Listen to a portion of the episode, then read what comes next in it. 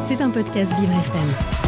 Bonjour Dimitri Ducrologmo. Bonjour Dominique. Ce matin Dimitri, vous nous parlez d'un pigeon qui vient d'être innocenté en Inde après avoir fait huit mois de détention. Alors là, Dimitri, je pense qu'il nous faut des explications. eh bien, il ne s'agit pas d'un film fantastique ou d'un dessin animé, hein. on est bien dans la réalité Dominique. C'est une image du jour loufoque que je vous propose ce matin.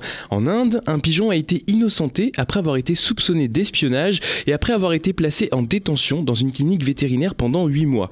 L'hôpital pour animaux Bai Sakarbai Petit dans la région de Parel à Mumbai, a demandé le 29 janvier l'autorisation de la police pour relâcher l'oiseau et il a été libéré le 30 janvier, a déclaré le responsable du commissariat alors de la police des produits chimiques et des engrais de Rashtria, où on appelle aussi RCF, et l'organisation de défense des animaux PETA a par ailleurs officiellement annoncé la libération de l'animal dans un communiqué vendredi dernier.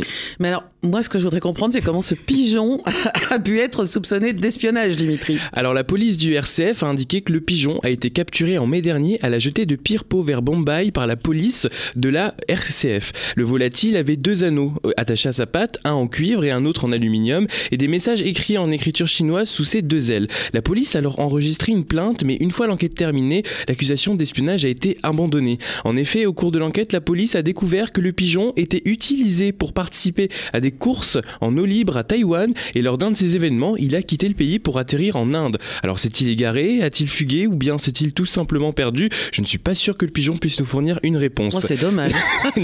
Néanmoins, il a parcouru un sacré chemin. Je le rappelle, il a été retrouvé vers Bombay qui se situe à l'ouest de l'Inde et il est parti des eaux de Taïwan qui se situent au sud-est de la Chine. À vol d'oiseau, on est à environ 4500 km de distance. Alors fort heureusement, le pigeon a pu reprendre son envol après que la police ait émis une non-objection à libération, tout en ajoutant que l'état de santé de l'oiseau était bon. Mais si ça se trouve, il s'est aussi posé sur un bateau et il a navigué. C'est possible, on on sait rien. Bah, sait-on jamais.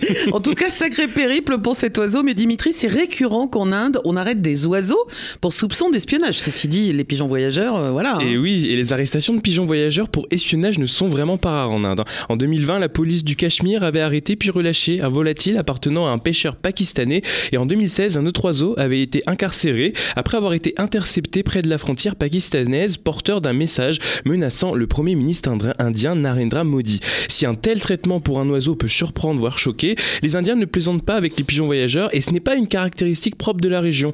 En 2019, des archives dévoilées de la CIA, agence de renseignement des États-Unis, racontaient comment des pigeons jouaient le rôle d'agents de renseignement pendant la guerre froide, avec notamment le projet Takana qui prévoyait d'acheminer plusieurs pigeons équipés de mini-caméras en Europe pour les faire passer clandestinement de l'autre côté du mur de Berlin pour photographier des sites stratégiques soviétiques. Mais nous ne savons pas ce jour si l'opération a été exécutée ou non. Une image du jour insolite. Insolite effectivement un peu loufoque, mais oui, mais c'est vrai que les pigeons voyageurs. Pourquoi il y a des pigeonniers euh, dans plein de.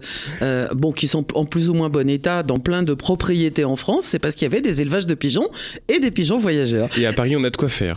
Ah oui, ça c'est sûr. L'image du jour de Dimitri Ducrologmo à retrouver sur vivrefm.com, rubrique podcast. C'était un podcast Vivre FM. Si vous avez apprécié ce programme, n'hésitez pas à vous abonner.